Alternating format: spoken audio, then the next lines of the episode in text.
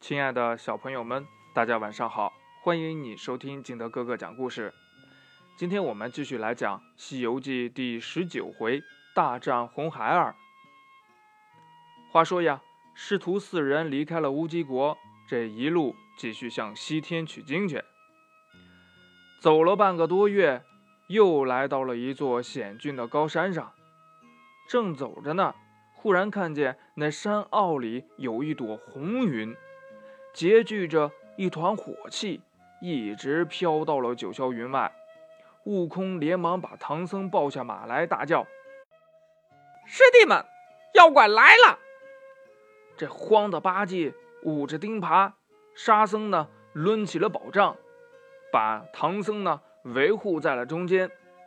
那火云里呀，还真有一个妖怪，他是几年前就听说了。吃了唐僧肉能长生不老，便天天的在山上等候。今天呢，终于给碰到了。但是呢，又看见唐僧被三个徒弟保护着。那妖怪呢，就想了一个主意，摇身一变，变成了一个七岁的小孩童，浑身上下赤条条的，一件衣服也没穿，光溜溜的，高高的呀，吊在那松树上。不停的叫救命！悟空抬头一看，见红光消失了，便护着师傅继续赶路。忽然呀，又听见了有人喊救命。唐僧说呀：“徒弟们，你们可曾听到有人呼救？我们去看看吧。”这悟空说呢：“师傅，过了这山再发慈悲吧。此处凶多吉少，我们赶路要紧。”唐僧呢，就只好继续往前走了。那妖怪叫了好几声，也没有人来救他，他就跳到了空中。见唐僧他们已经走远了，于是赶在他们前面，又掉在了一棵松树上。唐僧又听见有人在叫呀：“师傅，救命呀！”抬头一看，只见不远处有一个赤条条的小孩被吊在树上。便上前去问呐：“你是哪家的小孩？为什么被吊在这树上呀？”那小孩眼中含泪说：“呀，师傅，这山的西边有一条枯松涧，我家就住那里。三天前，强盗把我的父母亲都给杀害了。”嗯，他把我吊在这山上，想让我自己冻死、饿死。嗯，还望师傅能救我的性命。唐僧呢，见他是实在可怜呐，就让八戒解开了绳索，救他下来。那小孩眼泪汪汪的拜谢唐僧的救命之恩。唐僧让悟空背着他，小孩高兴的答应了。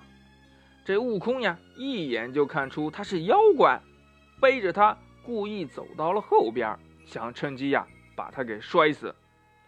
那妖怪早就已经察觉到了，往四下里吸了四口气，吹在了悟空的背上，然后使了一个解释法，真真身呢跳在了半空中。悟空觉得这背上有千斤重呀。就把这妖怪的假身往旁边的石头上一摔，那尸体呀就摔成了肉饼。这妖怪在半空中看见了，忍不住心头火起，弄了一阵旋风，飞沙走石，把这唐僧呀就给抓去了。等风停了，兄弟三人睁眼一看，得了，师傅呀不见了。于是赶紧分头去寻找。仍然不见踪影啊！悟空心里着急，纵上山头一顿的乱棍，打出了山神和土地来，就问呐：“这山上有多少妖精？”众神磕头说：“呀，大大圣息怒，这里呀，就只有一个妖精，住在枯松涧火云洞。”神通广大呀！悟空就问呢：“他是哪里的妖精？叫什么名字？”众神就说呀：“哎，说起这妖精呀，或许大圣您也知道，他是牛魔王的儿子，在火焰山修炼了三百多年，练成了三昧真火，号称圣婴大王，乳名叫做红孩儿。”悟空听了，满心欢喜，下了山头，对八戒和沙僧说：“呀，师弟们放心吧，那妖怪与俺老孙有亲。五百年前，我和他父亲牛魔王在花果山结为兄弟，论辈分，他是我的侄子，我是他的叔叔。师傅不会有危险了。”于是呀，兄弟三人去火云洞找这妖怪讨要师傅。那红孩儿呢，正指挥着小妖刷洗这唐僧，准备呀蒸了吃呢。听到报告说悟空他们找上门来了，他也不慌不忙的吩咐道：“呀，小的们，把这车给我推出去。”几个小妖呢，推出了五辆小车，按金木水火土给排好了，一切准备妥当。红孩儿这才拿过了一杆火尖枪。腰间束了一条锦绣的战裙，打着赤脚都不穿鞋啊，多厉害！出门迎战。悟空走上前笑道：“呀，贤侄，快把我师傅给放出来，莫要失了这份亲情呐！”红孩儿听了大怒，喝道：“你这泼猴，满嘴胡言！”谁和你有什么亲？谁是你的贤侄？悟空说呀：“嗨，你有所不知呀，我是五百年前大闹天宫的齐天大圣。你父王牛魔王和我结拜兄弟的时候，你还没有出生呢。”红孩儿哪里肯信呢？举起了火尖枪就刺。悟空闪身躲过，抡起金箍棒就打。这两个人呀，跳在云端里一顿的厮杀，打了二十多个回合，不分胜负。八戒在旁边看得明白呀，红孩儿的武功不如悟空，他为了邀功，也举着钉耙上去助阵。红孩儿见了呀，慌忙逃跑。悟空和八戒追到了洞前，只见红孩儿一手举着火尖枪，站在中间的一辆小车上。一手捏着拳头，往自己的鼻子上捶了两拳，念了一个咒语，口里呀就喷出了三昧真火。顿时间呐，那五辆小车火光腾腾，红孩儿连喷了几口，整个火云洞便是烟火弥漫。八戒慌了呀，哎，这要是钻进火里，就别想活命了。这要是把俺老猪给烤熟了，呃，再加点孜然，撒点辣椒，那不就成烤全猪了吗？呃，我我得跑了。他呀也顾不上悟空了，匆忙的逃走了。这悟空念着避火诀，冲入了火中寻找这妖怪。红孩儿见悟空来了，又吐了几口，大火更加的旺盛。悟空被烟熏的是看不清路呀。只好跳出了火海。悟空回到了松林，和八戒说起红孩儿的妖火厉害。沙僧在旁边笑着说：“呀，大师兄，那妖怪本事不大，就是火势凶猛，何不用相生相克的方法，找些水来把火扑灭，就能救出师傅了呀？”一语点醒悟空了呀。他架起了筋斗云，去往东海龙宫，请老龙王帮忙。东海龙王听悟空说明了来意，撞动了铁骨金钟，叫来了其他三海龙王，跟着悟空来到了这枯松涧上。悟空让龙王听他的号令，自己去洞口叫战。红孩儿让小妖推出小车，出动迎战。两人战了二十多个回合。红孩儿见不能取胜，虚晃一枪，急忙转身，捏紧拳头，又将这鼻子捶了两下，喷出火来。话说，咱也不知道为什么他放这个大招的时候，总要先揍自己的鼻子。悟空呢，连忙叫来了四海龙王喷雨。这四海龙王对着火焰喷下了瓢泼大雨，可火势丝毫不见减小。哎，原来呀，龙王的雨呀，只能浇灭凡间的凡火，浇在这三昧真火上，却如同是火上浇油啊！大火烧得更旺了。悟空念着避火诀，钻进了火中去寻找这妖怪。红孩儿见他过来。朝他脸上喷了一口浓烟，悟空是最怕烟的，一双火眼金睛被熏的是泪如雨下。红孩儿又喷了一口，悟空无法抵挡，驾云逃跑了。这悟空呢，一身烟火，径直就跳到了这涧水中去灭火，谁知道呀，被这冷水一激，他是火气攻心。昏死过去了。所以呀，小朋友们，当我们平常进行了激烈的运动、大量的运动、出了很多汗的时候，可不能马上就洗冷水澡。你看，孙悟空都扛不住。这八戒、沙僧赶到了涧边去寻找，把悟空抱上岸来，见他四肢不动，浑身上下寒冷如冰。沙僧以为悟空死了，伤心的大哭。八戒说：“呀，哎，师弟莫要哭，看我来摆布摆布他。”说完呀，让沙僧扯着脚，自己扶着头，把双手呀搓热了，用按摩禅法帮悟空按摩揉搓。过了一会儿呀，这悟空慢慢的苏醒过来。沙僧提议去请观音菩萨来帮忙，可是呢。悟空被火烧伤了，驾不了这筋斗云，八戒便自告奋勇驾云往南而去。红孩儿得胜回来，怕悟空他们再去请救兵啊，就跳在了云端观看。他看到八戒向南去了，立即明白，哼哼，这就是去南海请观音菩萨。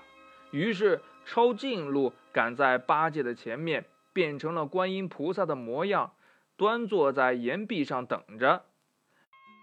八戒正驾云赶路呢，忽然看见观音菩萨，他也不知道是真的还是假的，倒身就拜，把火云洞遭遇的事情都跟这假菩萨说了。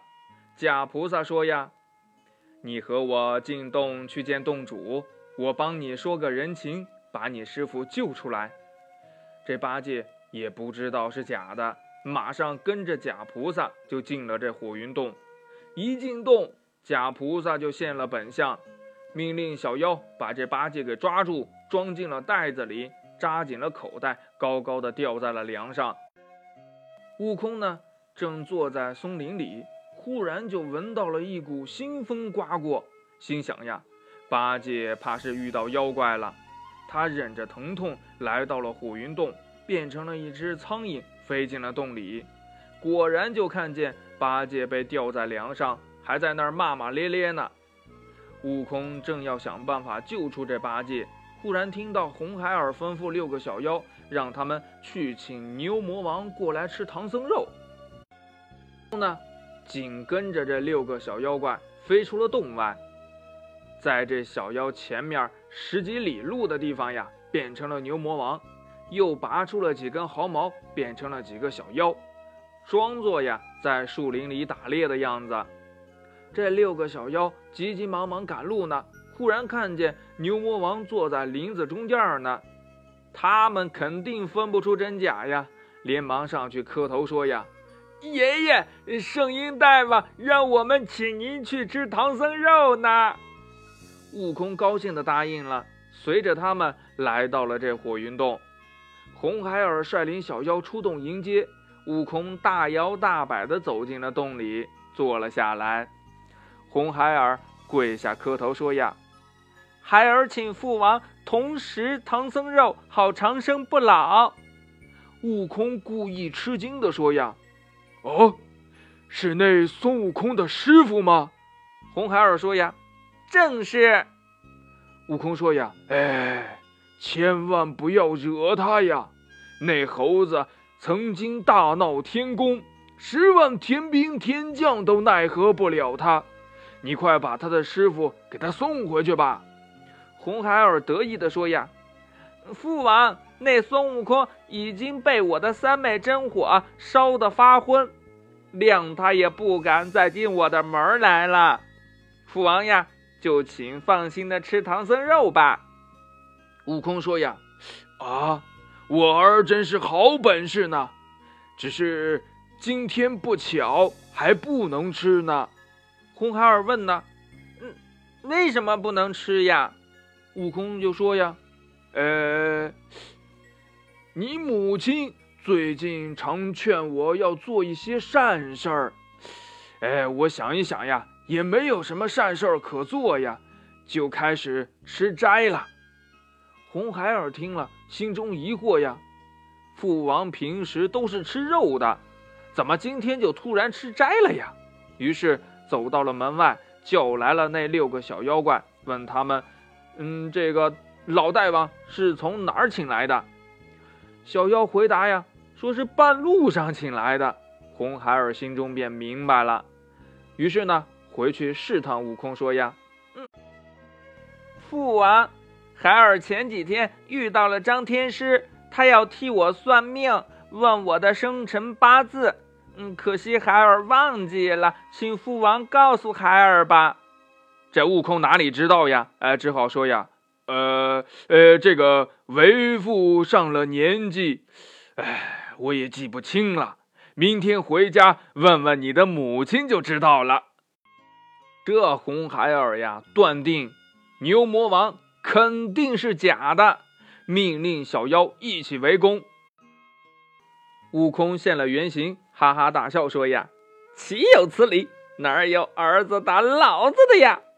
红孩儿羞的是满脸通红呀。悟空趁机化作了一道金光走了，去南海请观音菩萨。这菩萨呀，听悟空说。那妖怪竟然敢变成他的模样去骗人，心中大怒，手托净瓶，又让灰暗行者借来了李天王的天罡刀，随着悟空来到了枯松涧。菩萨将天罡刀化作五彩莲台，端坐在上面，让悟空去把那妖怪给引出来。悟空到了洞门前，叫了两次门，都没有人搭理他。他便一棒子把门呀打了一个大窟窿。红孩儿听说自己家的大门被打破了，怒气冲冲的出来就要干将。两个人呢打了四五个回合，悟空佯装战败逃走，红孩儿不知道有诈呀，一路追赶。不一会儿，两个人就到了菩萨的宝座前。悟空身子一晃，躲进了菩萨的神光影里。红孩儿见悟空没了踪影，就问菩萨呀：“你是猴子请来的救兵吗？”菩萨没理他。“你是猴子请来的救兵吗？”菩萨还是不搭理他。这红孩儿又气又恼，一枪朝菩萨的心窝子就刺来了。菩萨化作了一道金光，跳在了空中，把这个五彩莲台呢留在了下边。红孩儿以为菩萨丢了莲台走了，于是跳上莲台，学着菩萨的样子盘手盘脚坐在当中。菩萨用杨柳枝朝下一指，说：“退！”只见莲台上的花瓣顿时变成了锋利的尖刀，刺得红孩儿皮开肉绽，血流如注。红孩儿疼痛难忍，连声的求饶。他说：“愿意皈依佛门呢。”菩萨为他剃头受戒，收他做善财童子。又用手一指，说：“退！”那天罡刀便全部脱落。红孩儿见身上丝毫未损，他野性不改呀，又拿起了长枪朝菩萨刺来。菩萨从袖子里取出了一个金箍，晃一晃，变做了五个。往红孩儿的身上抛去。要说呀，还是菩萨套圈套的准。哎，这一个圈套在了红孩儿的头上，两个套在了手上，哎，左手一个，右手一个，还有两个呢，直接就套在了脚上，哎，左脚一个，右脚一个。菩萨念起了紧箍咒，红孩儿疼的是满地打滚儿，无可奈何，只好叩头下拜。菩萨带着他一起回了南海。悟空找到了沙僧，两人一起打入洞中，把小妖剿灭干净，让小妖们去领盒饭去了。他们又救出了八戒和唐僧，继续西行去了。那接下来他们又会遇到什么磨难呢？欲知后事如何，且听下回分解。好了，亲爱的小朋友们，喜欢听金德哥哥讲故事的，欢迎你下载喜马拉雅，关注金德哥哥。同样呢，你也可以添加我的个人微信号码幺三三三零五七八五六八来关注我故事的更新。亲爱的小朋友们，祝你晚安，明天见，拜拜。